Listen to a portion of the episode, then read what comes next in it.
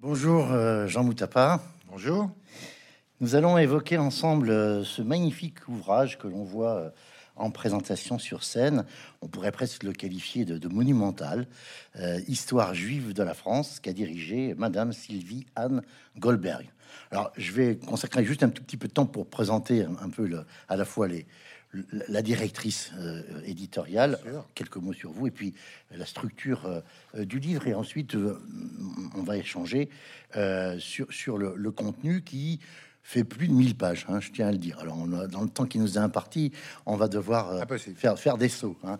Et puis, je précise aussi, pour que ça soit bien euh, compris par, par euh, celles et ceux qui nous regardent, que vous n'êtes pas l'auteur hein, du, du, livre. Vous êtes, je vais vous présenter dans un instant, vous êtes, comme on dit, l'éditeur.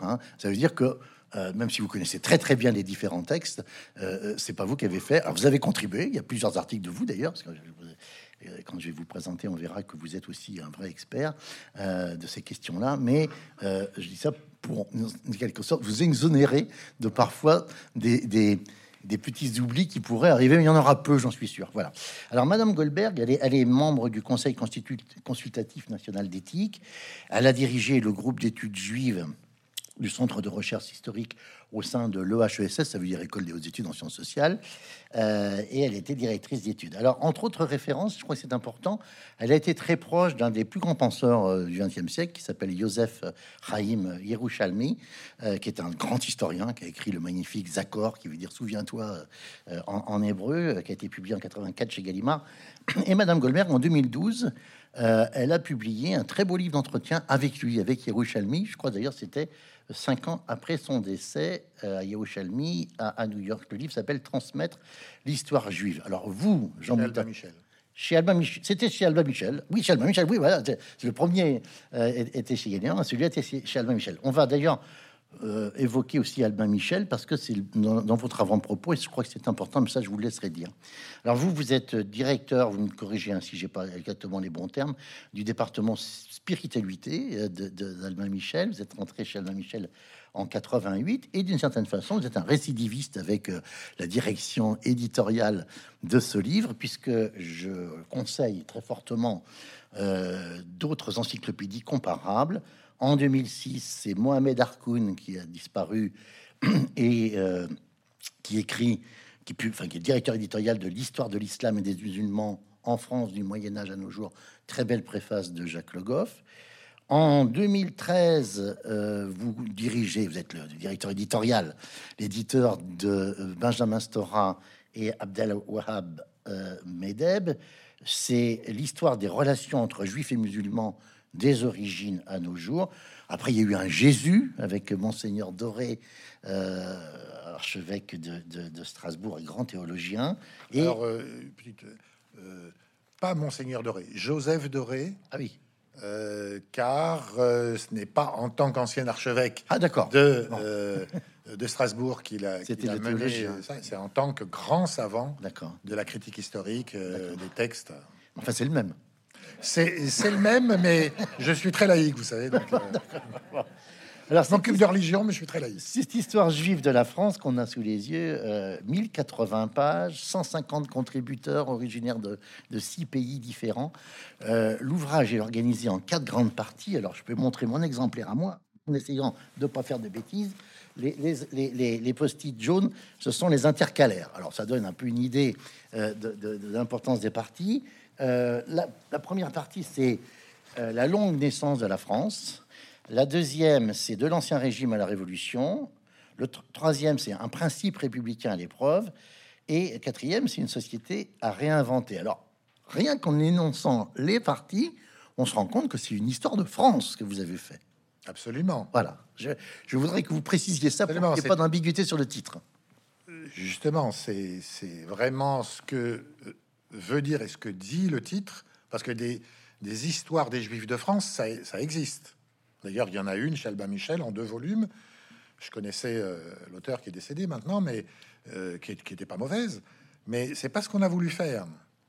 Euh, ce qu'on a voulu faire, c'est l'histoire de l'interculturalité entre le fait France. C'est complexe puisque avant qu'il s'appelle France, bon, voilà plusieurs siècles, et le, le fait juif ou les faits juifs. Voilà. Euh, donc c'est l'interculturalité qui, qui m'a toujours intéressé d'ailleurs hein. euh, dans tout ce que vous avez euh, dans, dans, les titres que vous avez cités.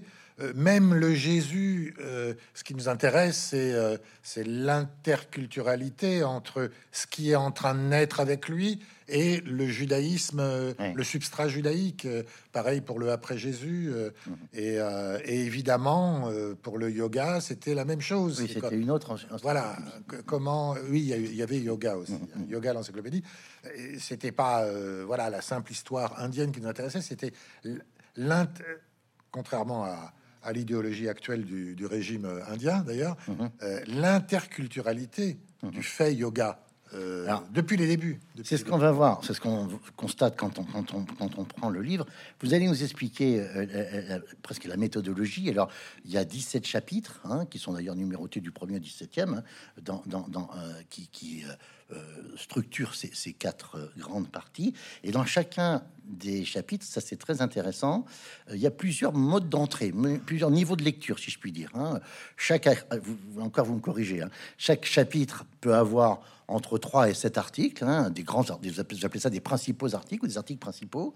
Après, ce qu'on appelle des éclairages qui traitent un aspect particulier euh, évoqué dans le chapitre ou à côté, des encadrés qui sont souvent des portraits euh, une ou une réponse à une question précise, et puis même des extraits. Tout à l'heure, on aura l'occasion euh, d'en lire un. Ce sont des extraits d'un texte souvent des, autobiographies, enfin c'est des témoignages directs. Voilà. Donc je vais pas euh, donner un exemple parce que parce que je veux qu'on avance, mais en tous les cas, euh, ce qui est tout à fait passionnant, c'est la dimension euh, extrêmement pédagogique du travail, et ça va même, j'allais dire, sur des codes couleurs différents pour les parties. Hein, voyez, c'est c'est on a une vraie progression hein, avec le temps depuis donc 15, 20 ans. Euh, on a euh, progressé dans notre manière de, euh, de présenter, on est devenu de plus en plus scientifique, je dirais. Celle-ci est vraiment faite par, par des gens. Il y, a des grandes sommités américaines ou de l'école hébraïque, l'université hébraïque de Jérusalem, etc. Ou beaucoup de Français, bien sûr aussi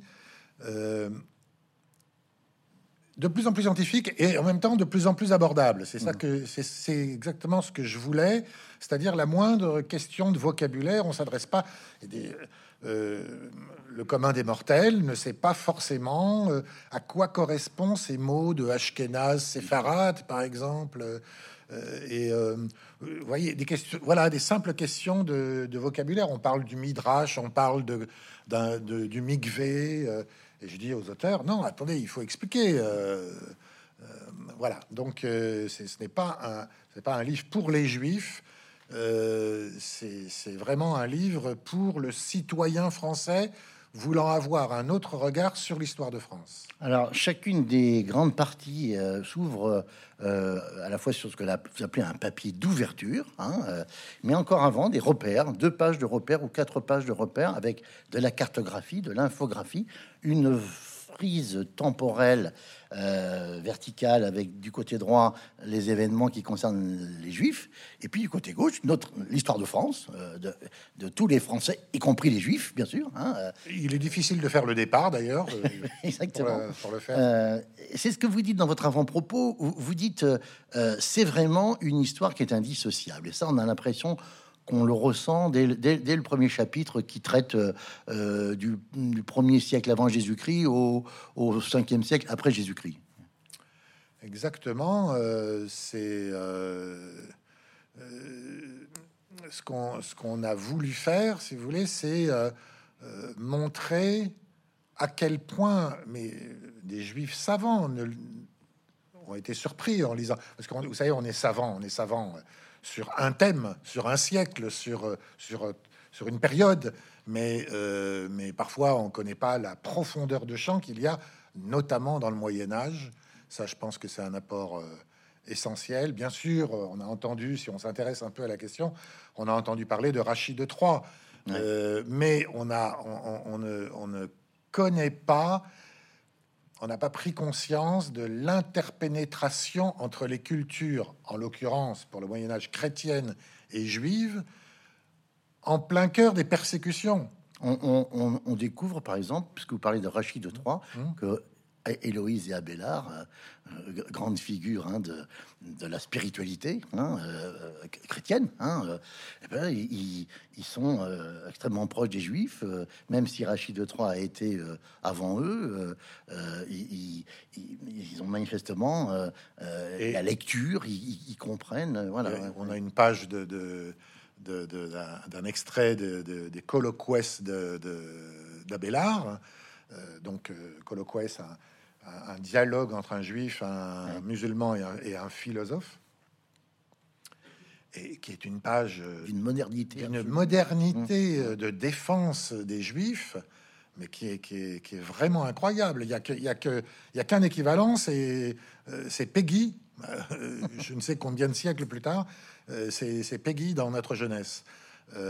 donc c'est voilà, ça, ça, ça, mmh. ça existe, mais il n'y a pas que cette euh, relation, si vous voulez, c'est intimement imbriqué. Je prends toujours l'exemple de, euh, de la cathédrale euh, Saint-Étienne de Bourges, qui est une merveille. Mmh.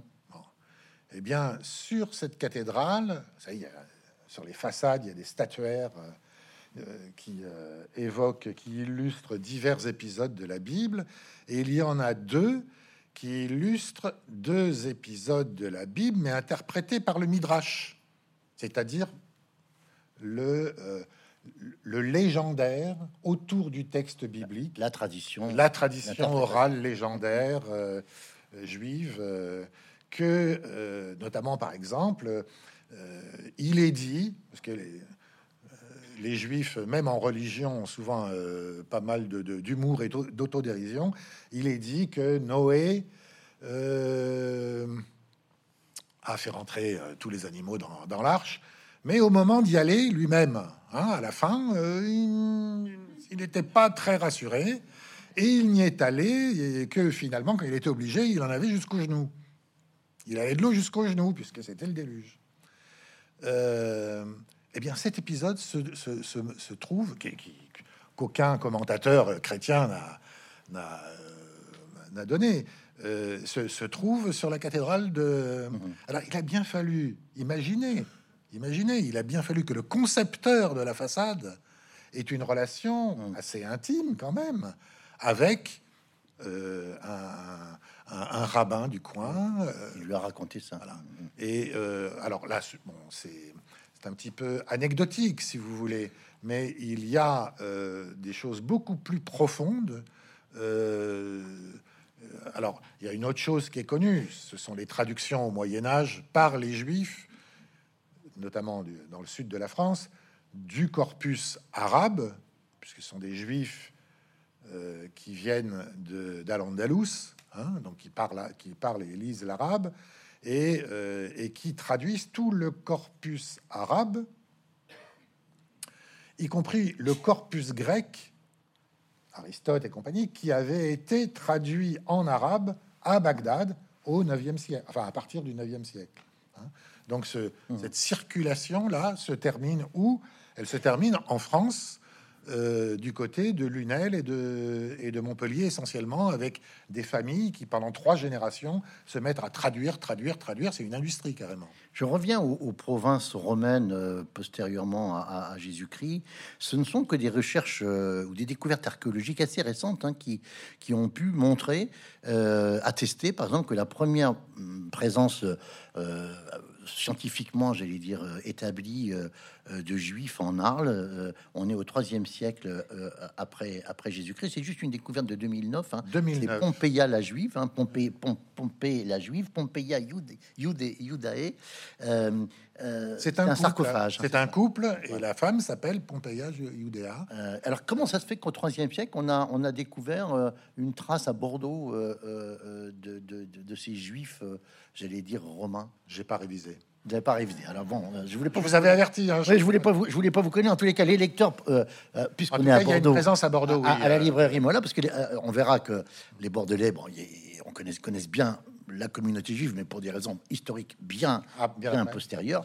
En tous les cas, je signale que ça fait partie de la carte là euh, qui est montrée. On voit Bordeaux, troisième siècle. Oui, oui. Ça paraît un, un peu surprenant. Alors, on avance dans le temps. On va, on va aborder. euh, On n'a Oui, pas parce qu'on n'a pas euh, dit, mais juste en, en une phrase, que euh, oui, on commence au premier siècle, ou premier, si- pr- premier siècle avant ou après Jésus-Christ, Oui. c'est le, le premier artefact euh, juif. Si vous voulez, le, le, le, le tout premier qui, est, euh, qui, est- qui a été découvert à Orgon, c'est une petite côté. lampe à huile à côté de Cavaillon. assortie d'une menorah. Mais, mais en fait, comme c'est un mobilier très léger, Oui, ça a pu être importé, euh, bon, Mm. Euh, tandis que euh, Pompeia Judea, euh, là, c'est vraiment la- Mm. une présence euh, euh, officielle. Il faut dire que les, les Juifs étaient dans toute la Narbonnaise, hein, qui, qui- qui est en fait tout, la- tout l'arc de la Méditerranée, jusqu'ici, hein, en fait, hein, au départ, puis après c'est la, la Gaule, la Gaule aquitaine. Aquitaine, oui, oui. Euh, et qu'ils sont à partir de 212, enfin en tout cas les juifs libres sont des citoyens romains. Mhm, mhm. Donc ils sont là, c'est ça, c'est important. à- à- dans notre imaginaire, on n'a pas ça. Ils sont là des siècles avant que le premier franc mette le pied en Gaule. Et encore, c'est la Gaule belge en plus. On avance dans le temps, euh, cher Jean Moutapa. On va aborder une, une- une période euh, euh, qui, qui- est ce que vous appelez l'affirmation du judaïsme français. Il y a la séquence qui est très intéressante à l'époque de Charlemagne, mais on aborde les, croisades.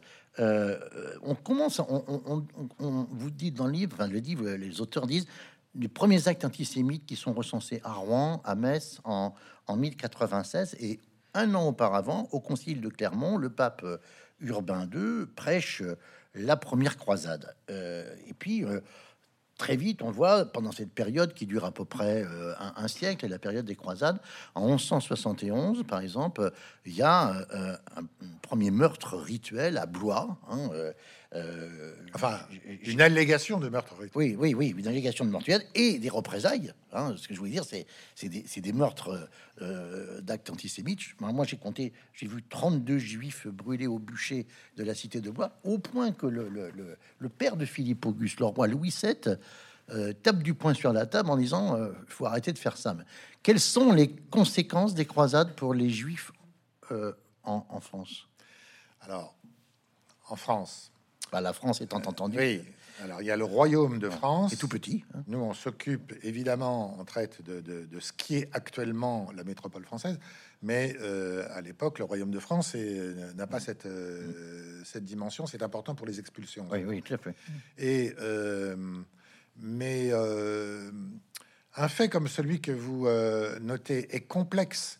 Il est complexe parce que si le roi intervient, en fait, les, les, les, les seigneurs, les, comtes, les ducs, les, différentes strates de la hiérarchie euh, nobiliaire euh, et le celui qui est censé être le suzerain se disputent leurs juifs, se disputent leur surtout l'autorité sur les juifs pour des raisons à la fois pécuniaires, euh, financières et pour des raisons d'autorité, si vous voulez. Hein.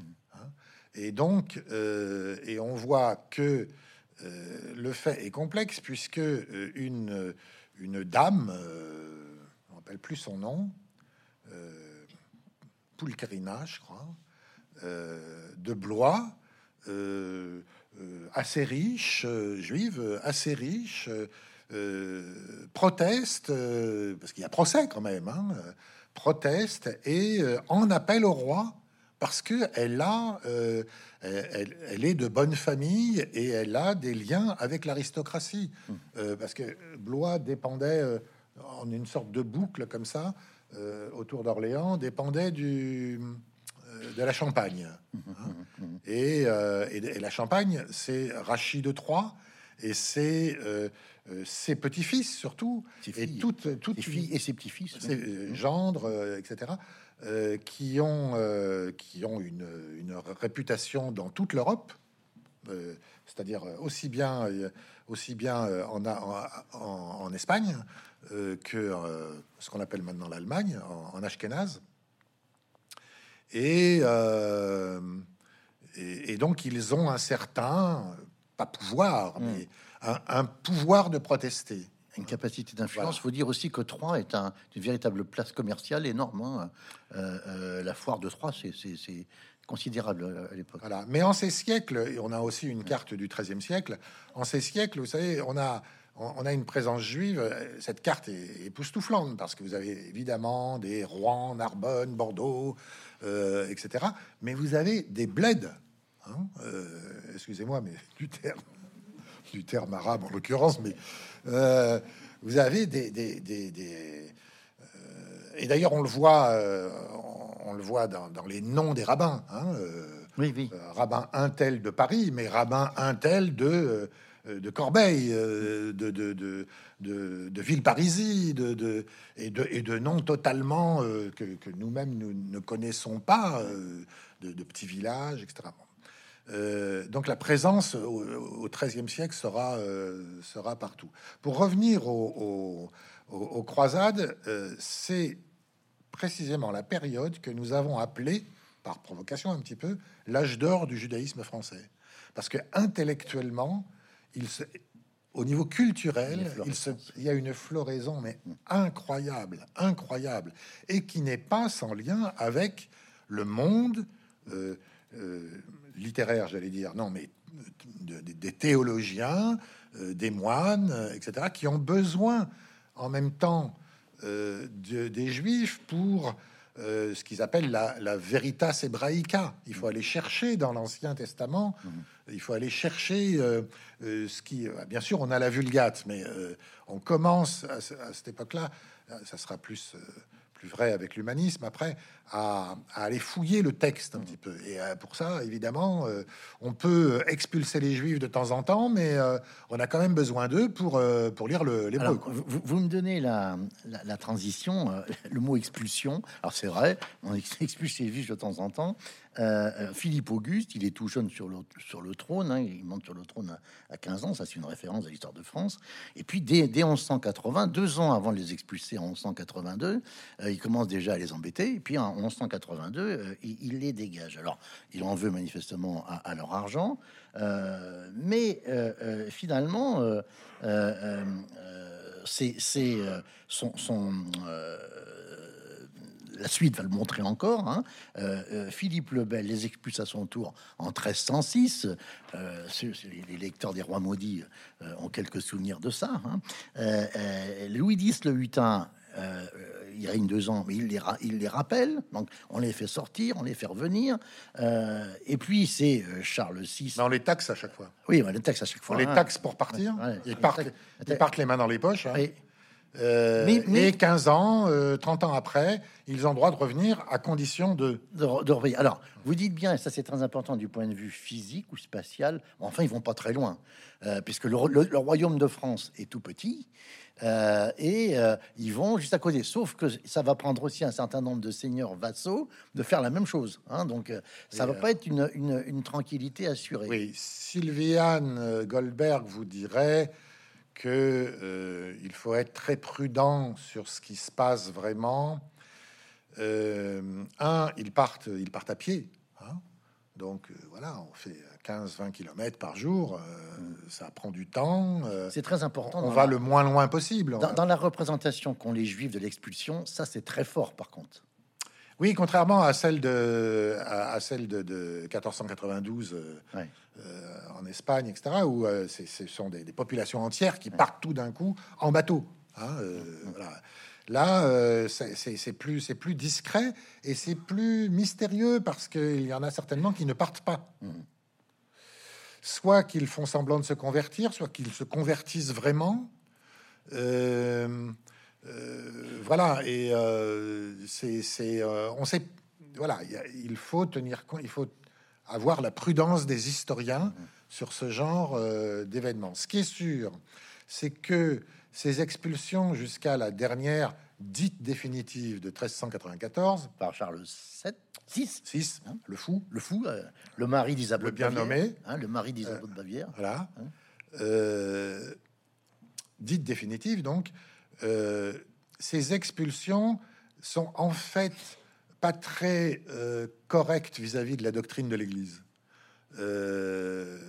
Et, et le, mal nommé Saint-Louis, Louis IX, mal nommé, mais quand même sur cette dimension, applique lui une doctrine la doctrine traditionnelle qui est que les, Juifs, selon Saint Augustin, euh, doivent être euh, parmi la population comme témoins. Ils sont témoins par euh, leur avilissement et leurs conditions misérables. Ils, doivent être témoins. C'est pour ça qu'on n'aime pas qu'ils soient riches, justement.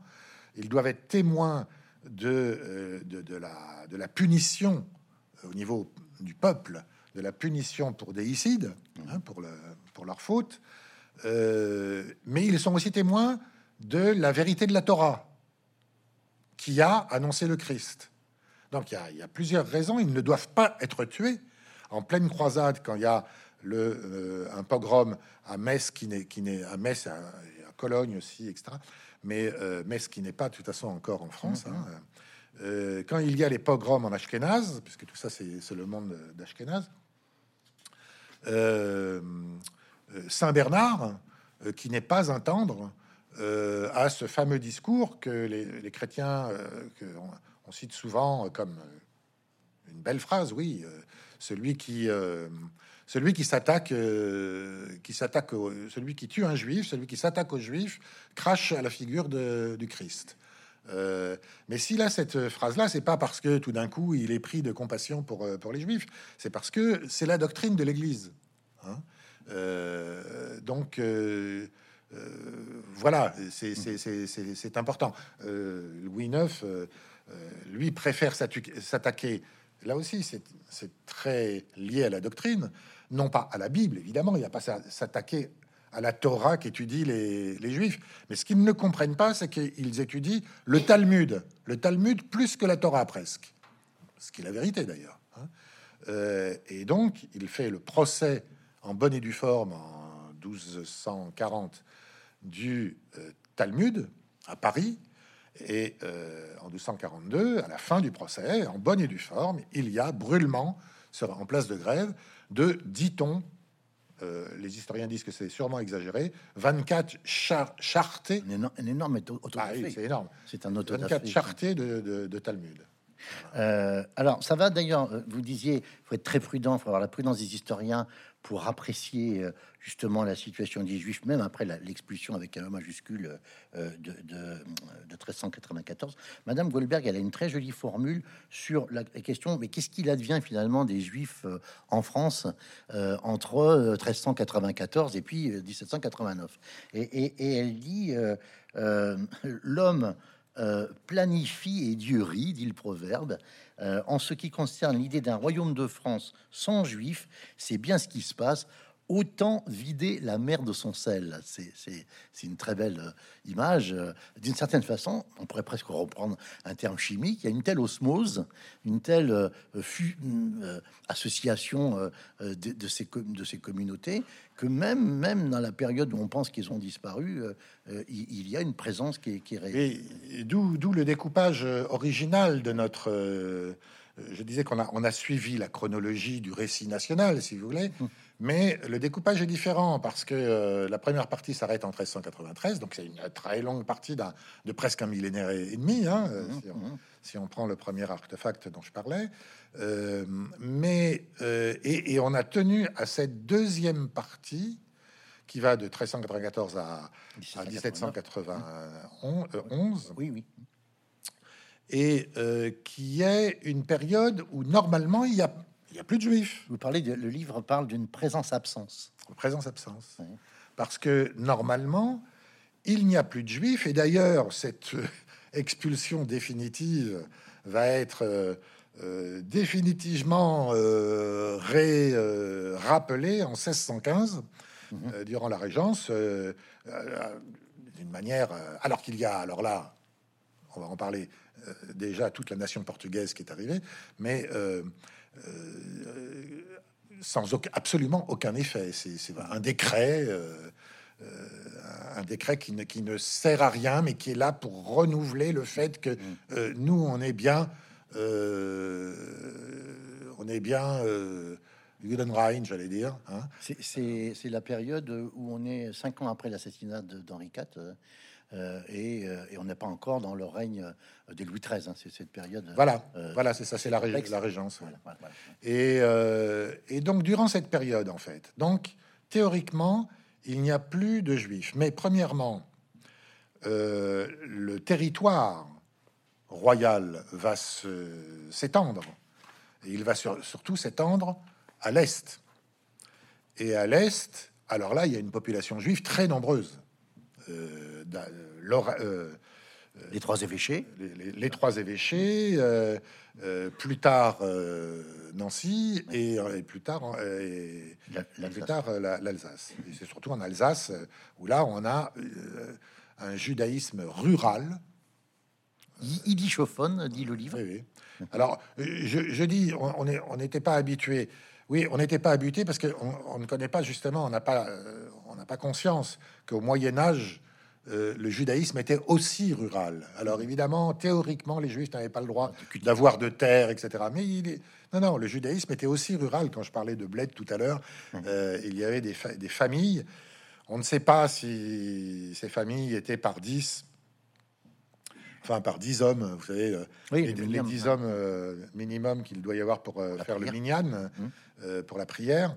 Euh, et s'il y avait des synagogues, etc. En tout cas, ce sont des présences juives. Alors, qu'est-ce que fait une famille au milieu de chrétiens?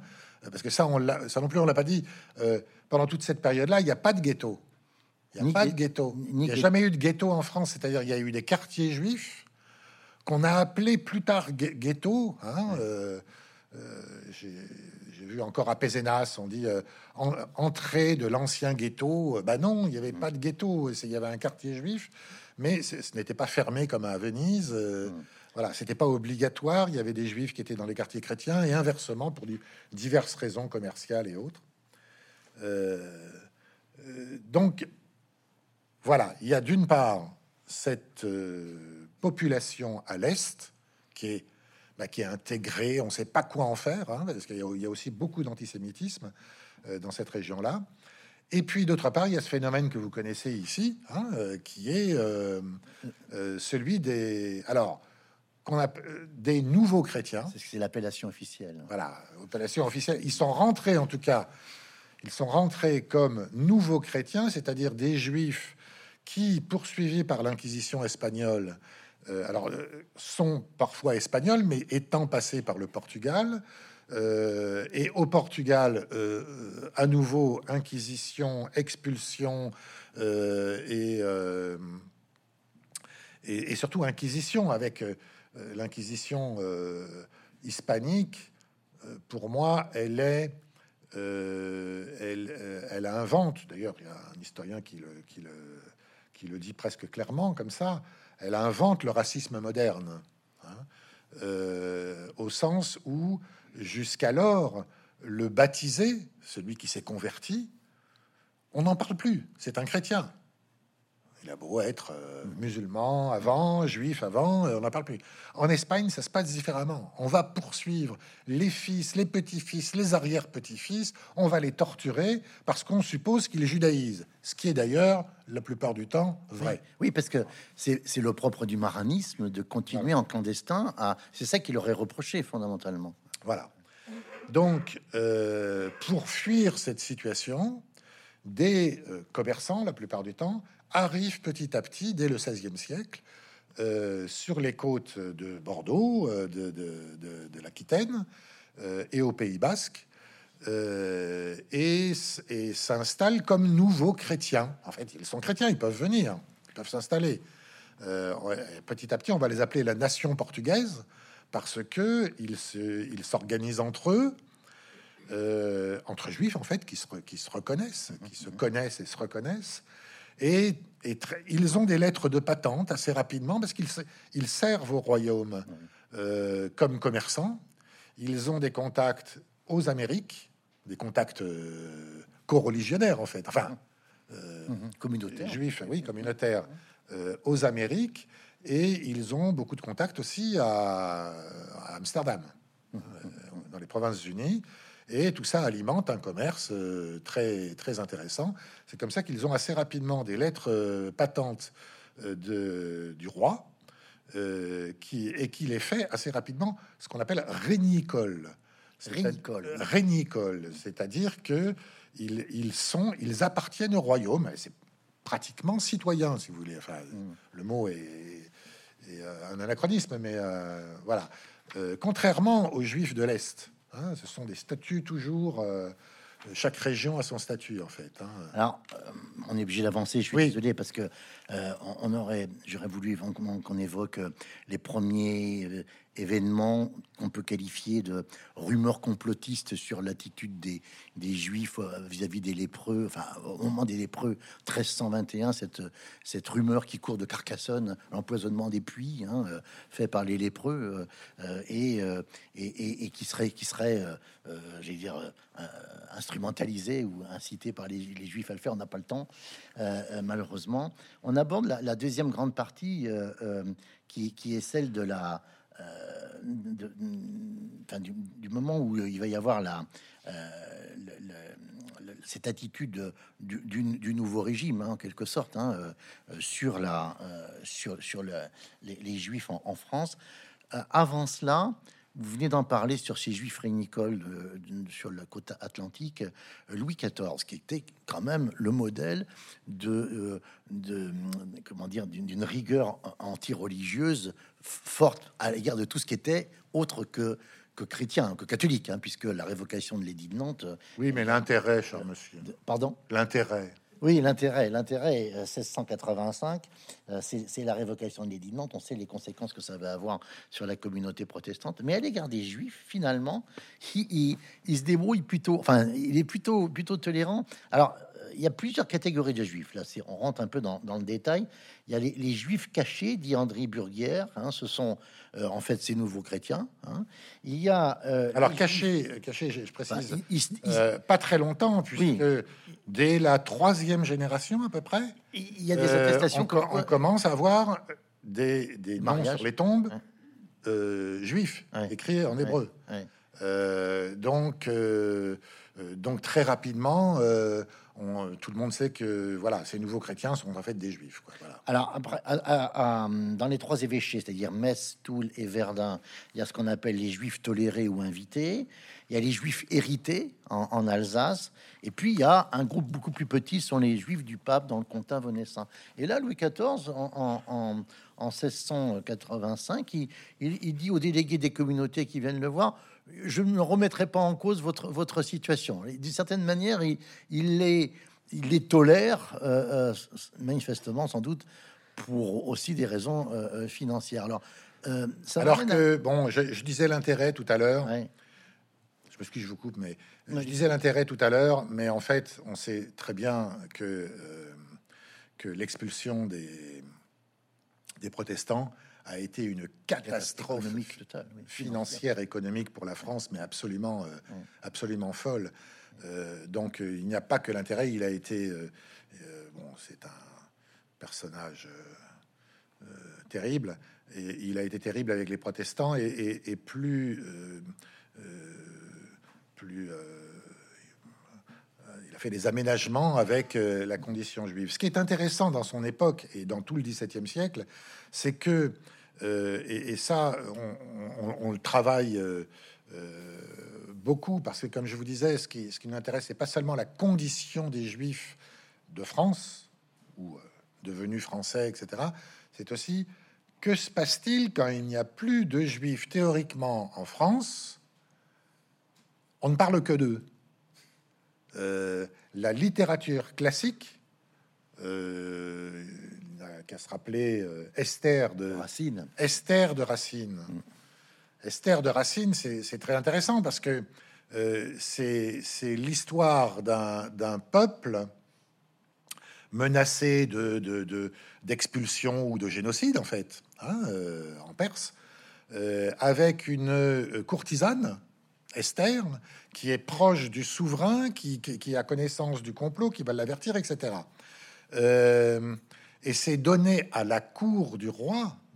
On a une, gravure, une ouverture de partie. Racine Alors que euh, Madame de, maintenant, de maintenant est elle-même la petite fille ou la petite nièce, je me rappelle plus, de euh, d'Agrippa d'Aubigné. Voilà. Protestant. Oui. Et donc, c'est la même histoire. Il y a, La- une la sorte même de, vision en miroir Oui, de, la, de situation. Et, et c'est pareil pour Athalie, c'est pareil pour euh, énormément. Les protestants eux-mêmes se vivent. euh, D'abord, ils ont travaillé beaucoup plus l'Ancien Testament que, Hum. que les catholiques, mais ils se vivent, ils s'identifient au petit reste d'Israël sans arrêt dans leur littérature. hein.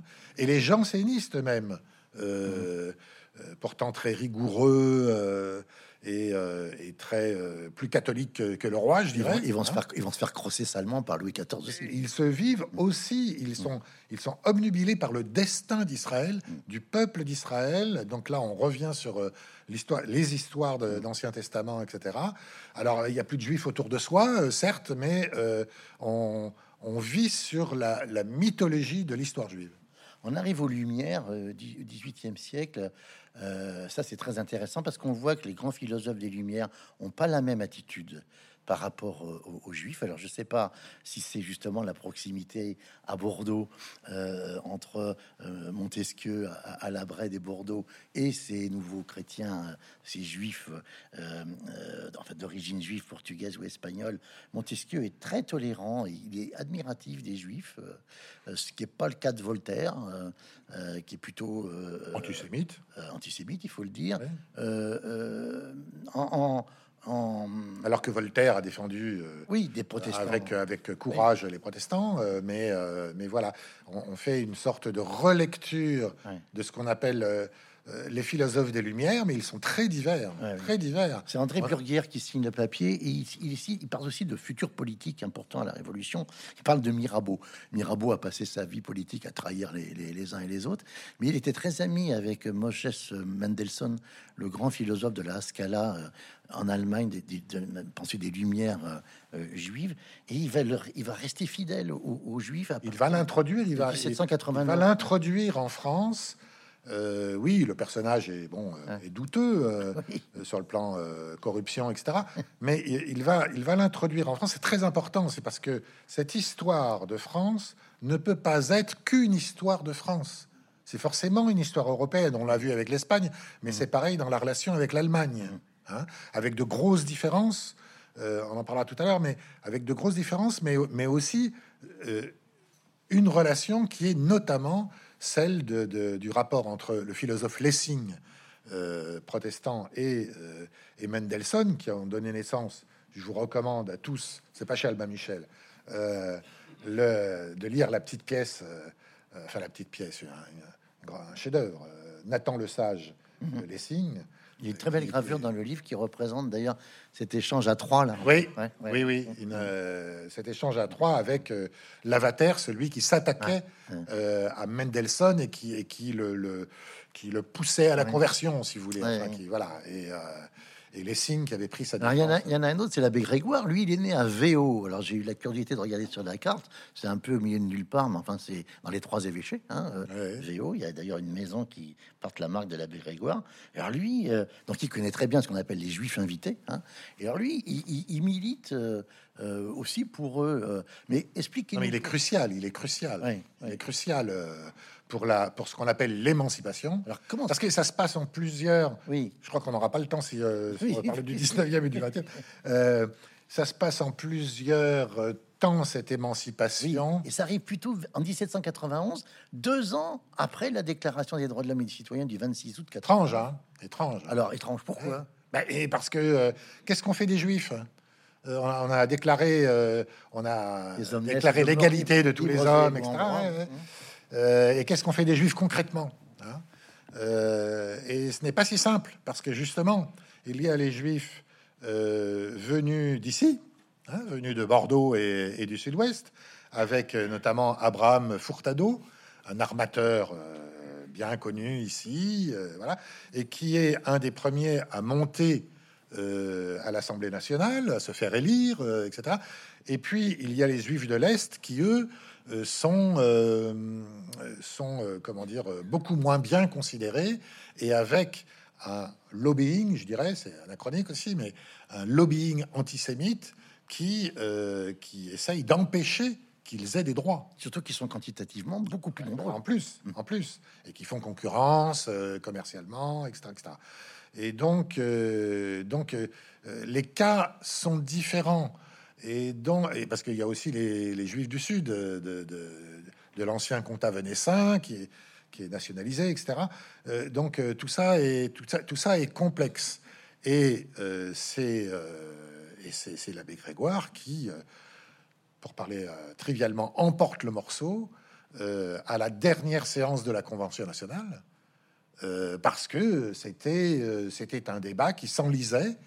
Euh, on avait accordé des choses euh, rapidement aux, aux Juifs du Sud-Ouest, hein. Euh, mais euh, le, le débat s'enlisait par rapport à l'universalisme de la Déclaration de 1789. C'est ça, ouais. Voilà. Donc il, il- il- il emporte le morceau juste avant la dissolution de la Convention nationale. On lui doit beaucoup. Il mérite bien euh, son panthéon. son panthéon, à, à l'initiative de François Mitterrand.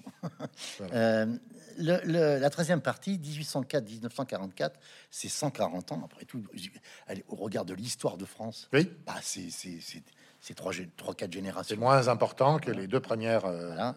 Euh, mais c'est tout à fait fondateur. Ça le titre, c'est Le principe républicain à l'épreuve. Alors, j'incite les lecteurs à bien lire le- les, les papiers d'ouverture. Je suis qu'une des parties. Là, c'est Maurice Samuels, le grand professeur Maurice Samuels, qui l'écrit. Il dit C'est la période de l'histoire juive qui couv- couverte ici. Il commence par l'émancipa- l'émancipation et se termine par la déportation. Hein, ça, c'est page 391.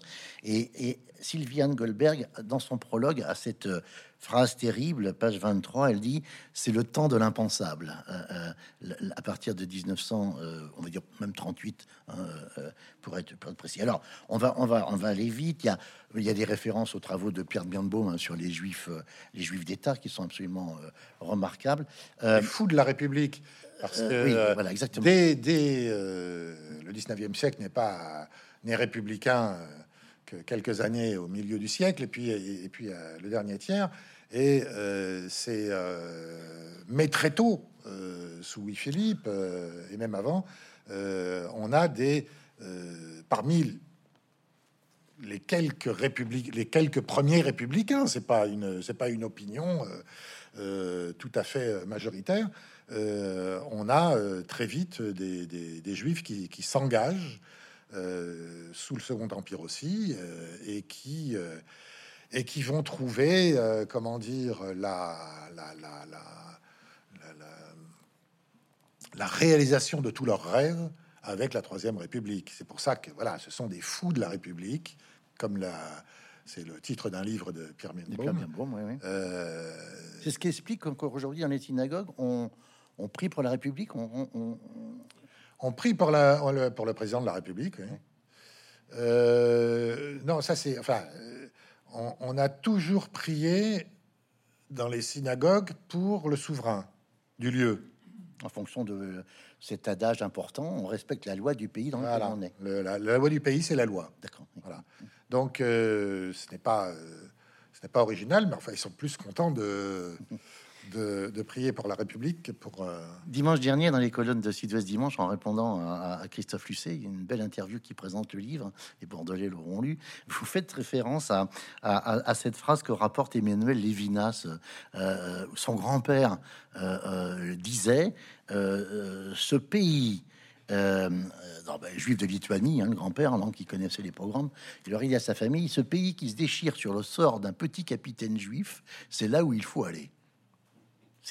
Exactement, parce que si vous voulez, euh, on a insisté, c'est pas pour euh, euh, mettre du rose dans le paysage, si vous voulez, mais c'est pour rétablir l'équilibre des diverses vérités historiques concomitantes.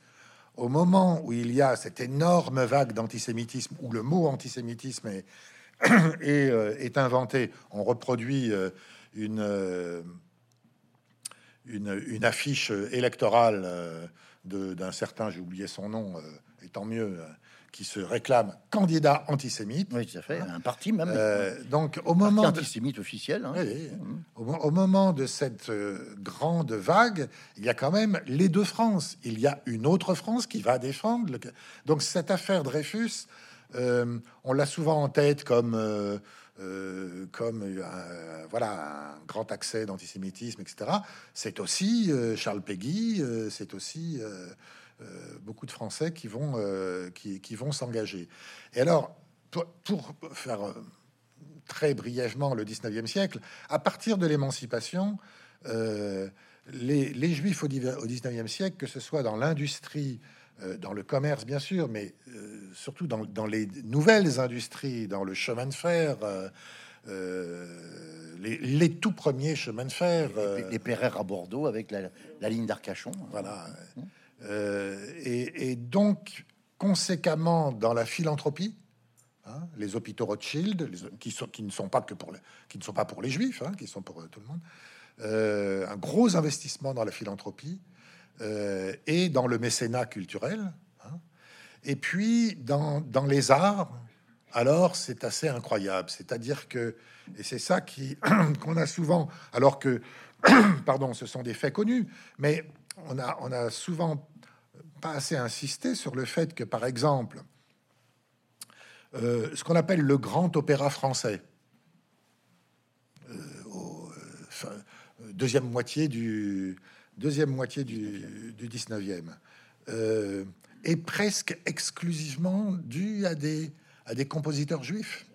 Hein, Meyerbeer, mm Fromental à Lévy,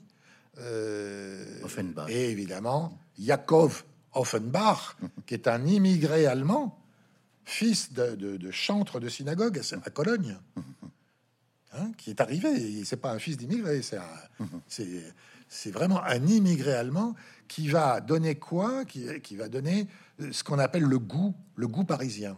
C'est lui, voilà. Et le, French Cancan, qui est une partie euh, de euh, son opéra bouffe, euh, Orphée aux Enfers, etc. Alors, on va les Anglais vont adorer, ils vont le reprendre à Londres, l'air et, la danse, etc. Et ils vont appeler ça évidemment French Cancan. Donc, ce qu'il y a de plus français dans l'art du 19e, quasiment, est dû, euh, est dû à beaucoup de juifs.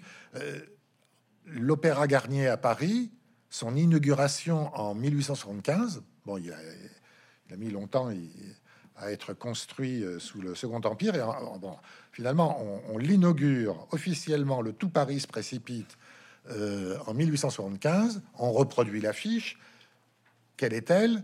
La Juive, en gros, de Fromental à Lévis, qui est un succès d'ailleurs. Si, on le, si on le prend, c'est parce que ça a été un succès incroyable pendant euh, les, les, années précédentes. Et en dessous, les Huguenots de Meyerbeer. Euh, on, doit malheureusement avancer. la, troisième partie, euh, j'ai dit, ça se termine en 44, donc c'est le chapitre 13 qui traite de la Seconde Guerre mondiale. C'est un, ça fait de 605, la page 659 à 748. Il y a six articles principaux qui sont absolument euh, passionnants, avec les, je puis dire, les plus grandes signatures de la question. Hein, Marc-Antoine Baruc, Laurent Joly, René Poznanski, très grand universitaire de l'université Ben Gurion du Negev, hein, Begayou à Bercheva.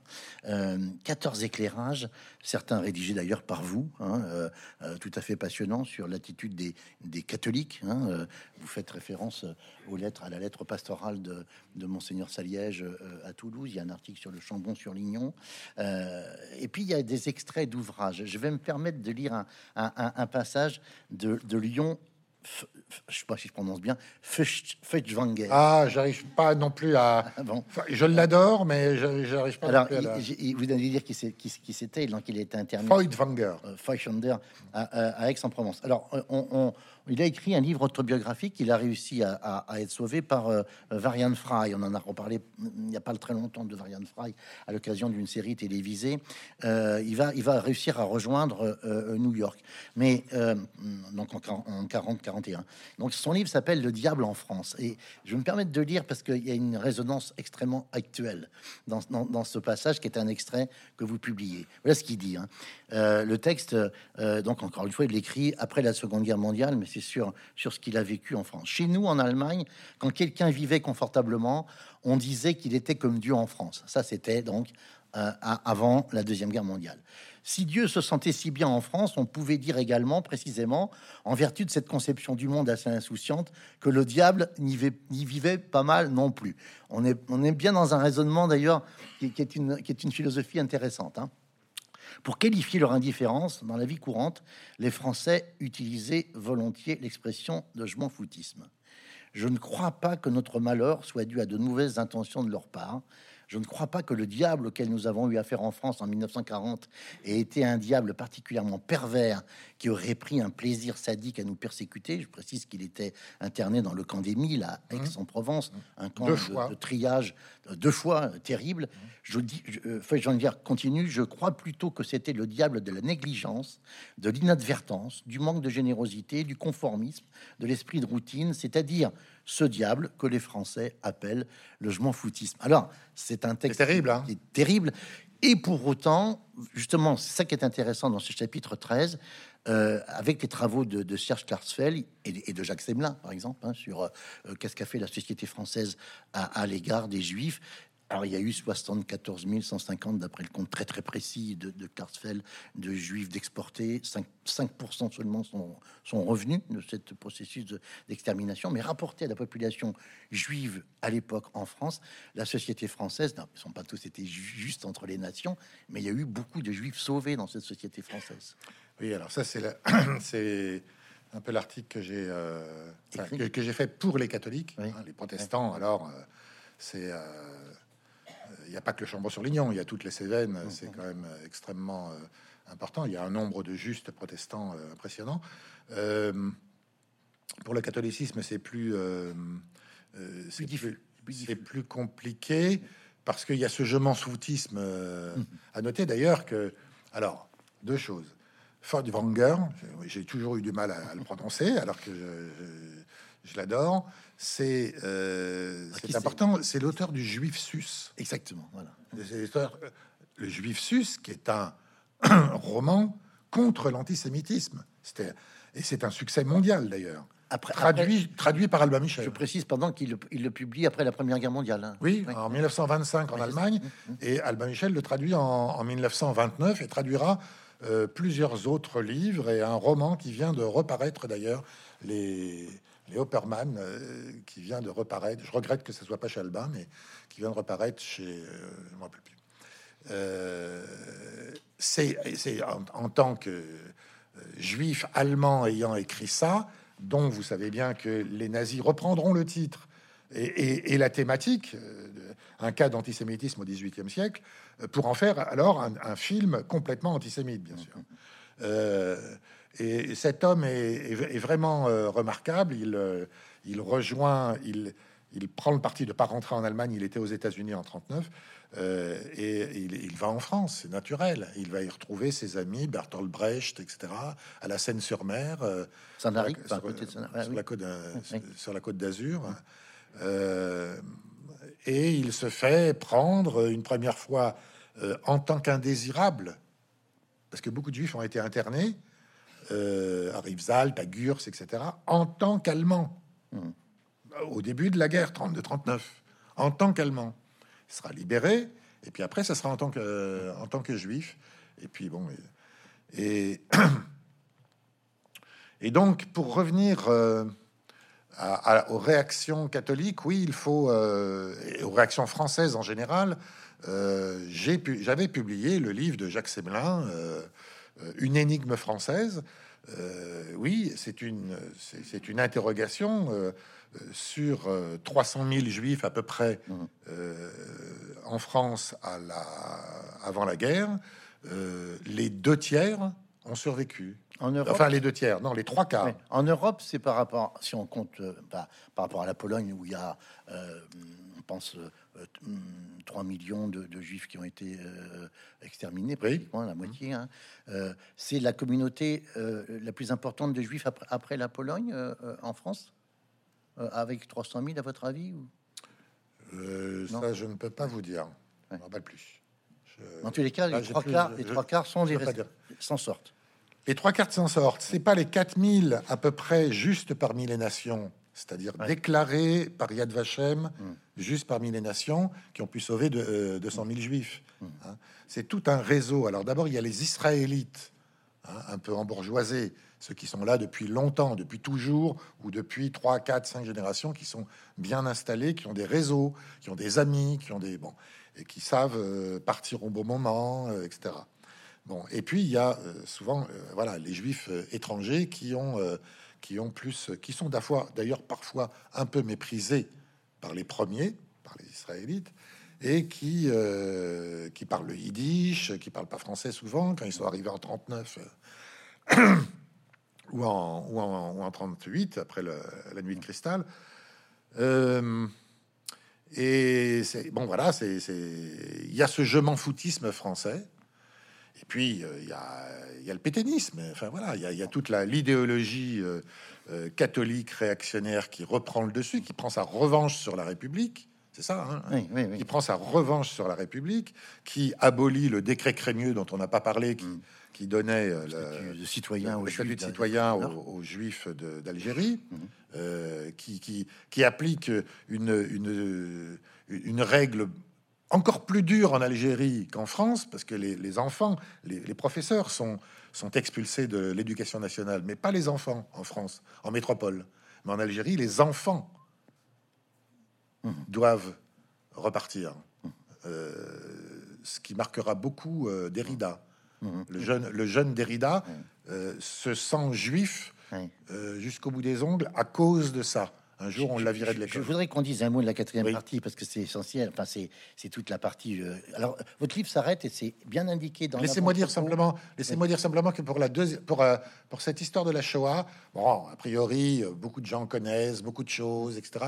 Nous, on insiste parce que c'est toujours la même la même vision de l'interrelation.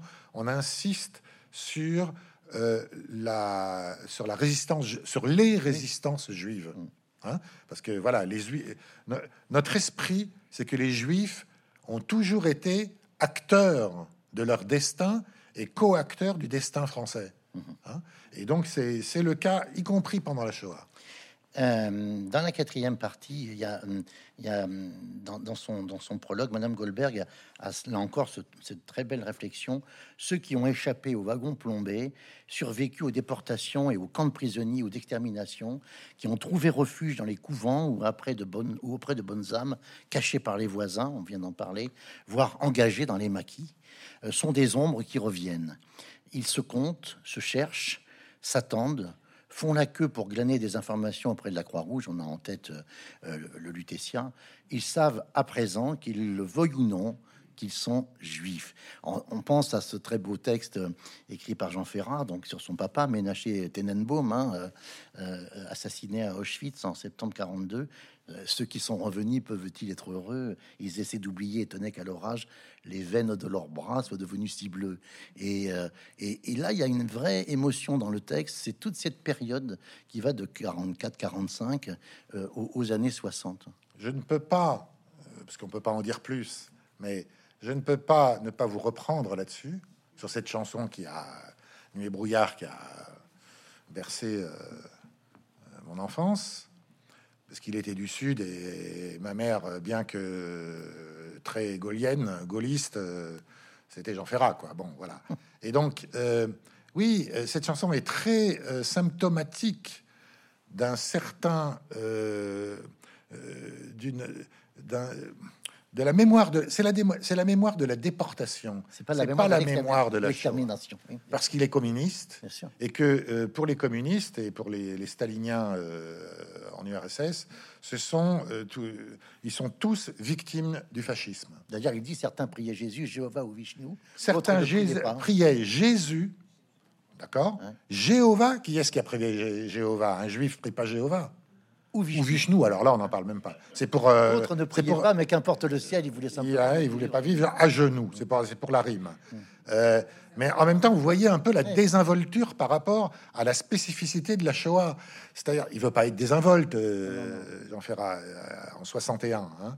Mais c'est pareil pour le film Nuit et brouillard. Oui, oui, bien hein. sûr. Ce fameux film dans lequel, une fois le, le nom de juif, hein, un texte écrit par un Bordelais, hein, Jean, Jean Ah oui, oui, d'accord. Quand même. et, donc, euh, donc en fait, la quatrième partie hmm. est, rythmée. Alors il y a mai 68, euh, euh, mais je crois qu'on il faut terminer, je crois. oui, oui, oui, oui, Mais la, quatrième partie, en fait, est rythmée par la longue la, le long établissement, la longue émergence de la mémoire de la Shoah, et se termine avec elle d'ailleurs. Alors ça, je, je voulais absolument le dire. Euh, ce, cette, cette, histoire, parce que c'est une histoire, justement, euh, juive de France, s'arrête à, peu près à l'an 2000. On n'a pas voulu aller jusqu'à la période contemporaine parce que euh, on tombe vite dans le journalisme et dans le et dans le. J'ai rien contre les journalistes, hein, d'ailleurs, mais mais c'est pas c'est plus de l'histoire, c'est plus de l'histoire impossible d'analyser comme on le fait pour euh, le longtemps. Euh, euh, et donc, on a, on a choisi le discours de Jacques Chirac et ses conséquences, la Fondation pour la mémoire de la Shoah. Le discours de Jacques Chirac, c'est 12 juillet 1995, Quand, quand, il reconnaît officiellement le rôle de la France. Alors, je ne peux pas ne pas vous interroger, parce que là, pour le coup, il va y avoir un choix du directeur éditorial, de l'éditeur. ça, c'est l'illustration de la quatrième partie, hein, Une société à réinventer. Le titre est très intéressant. Vous avez évidemment délibérément choisi de mettre Simone Veil avec un. Alors pour plusieurs raisons. D'abord, euh, pour, pourquoi Pour une raison affective, parce que je, je, l'ai bien connue. Et euh, bon, c'est rare. C'est bon. Euh, Elle était présidente, quoi après présidente de la fondation du mémorial de la Shoah. De, la Shoah, oui. et mais aussi parce que Bloom, Mendes France, Simone Veil dans l'histoire politique française. Alors bien sûr, ça a provoqué là encore des vagues d'antisémitisme, surtout sur Blum. Mm. Je regrette de ne pas avoir mis euh, ce qu'un copain m'a raconté, la, la, une de l'Humanité, du journal L'Humanité, lorsque Blum est devenu président du Conseil. C'est horrible. Je me rappelle plus, mais c'est une expression horrible, antisémite complètement. Euh, euh, Mendes France, ça a été pareil. Hein. Et puis Simone Veil, on sait bien que si elle a parlé, euh, c'est peu de temps après son discours euh, sur la loi sur l'IVG, où elle avait eu en retour de son propre camp des paroles qui parlaient de génocide, etc. Et là, elle qui s'était tue pendant, pendant des décennies, n'a pas pu faire autrement que de parler, et, ça s'est enchaîné. Et bien sûr, elle a, elle a entre guillemets, représenter la France euh, comme première présidente du Conseil européen. À partir de 1910. Alors, dernière question, parce que votre livre, il n'y a, pas de, conclusion. Euh, à, votre livre. Je suis sûr que c'est pas un oubli de votre part en termes de direction éditoriale. Euh, il y, a un texte euh, signé Sylviane Goldberg, qui est le, pendant du prologue. Euh, un texte euh, court. Alors, pas de conclusion, parce qu'on voit bien que c'est une histoire, comme on dit, bah, qui, se construit, qui se, qui se, continue. Et le titre de cette ultime contribution est une question des Français, entre parenthèses, enfin ordinaire, point d'interrogation. Est-ce que vous diriez que les Juifs de France sont enfin devenus des Français ordinaires? Ben Écoutez, heureusement qu'on n'a pas continuer cette histoire jusqu'à nos jours, entre guillemets. Hein Parce que euh, ce livre est paru le 11 octobre, hein euh, en pleine gigantesque vague antisémite euh, en France. Hein et, et donc, oui, vous m'auriez posé la question le 4 octobre, quand on a fait la soirée de lancement au, musée d'art et d'histoire du judaïsme, vous dit oui. je vous aurais peut-être répondu oui. Peut-être. Là, euh, la réponse est plus incertaine. Merci beaucoup, euh, Jean Moutapa. Je crois qu'on peut vraiment vous, vous applaudir. Merci.